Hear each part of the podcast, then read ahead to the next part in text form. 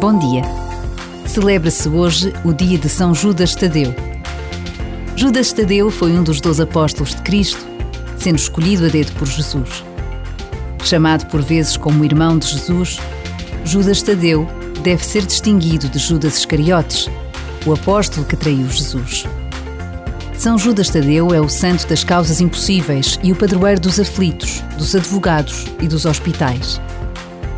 E também se celebra hoje o Dia Mundial da Terceira Idade. Já não devia ser necessário chamar a atenção para a situação económica e social dos mais velhos. Mas a verdade é que todos temos consciência do muito que temos para fazer. Por vezes, basta a pausa de um minuto para fazermos uma breve oração pelos nossos pais e avós.